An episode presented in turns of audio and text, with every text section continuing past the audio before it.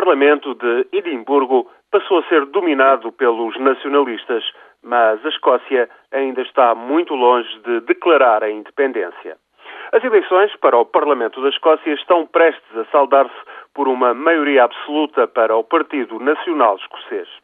O partido de Alex Salmon governa em minoria desde 2007. Agora terá oportunidade de avançar com um referendo sobre a independência. Contudo, não foi o apelo separatista a garantir a vitória de Alex Salmond. O governo nacionalista segue uma política de aproveitar ao máximo as prerrogativas escocesas de controle das áreas da educação, saúde e justiça.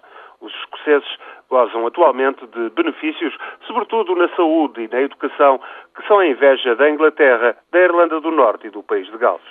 Salmond opõe-se a cortes de orçamento no Reino Unido que possam reduzir as transferências de fundos para a Escócia. É uma política de maximização das vantagens da autonomia que se acentuou desde o reestabelecimento do Parlamento escocês em 1999. Neste ponto, a maioria dos 5 milhões de escoceses apoia os nacionalistas que conseguiram pôr fim ao tradicional predomínio dos trabalhistas nas terras da Escócia.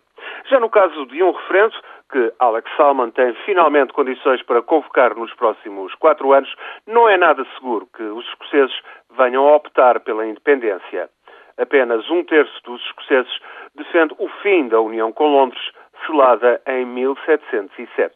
O fim do Reino Unido da Grã-Bretanha está, pois, longe e as realidades económicas contam muito neste cálculo de interesses que vai mantendo unidos escoceses, ingleses, galeses e irlandeses.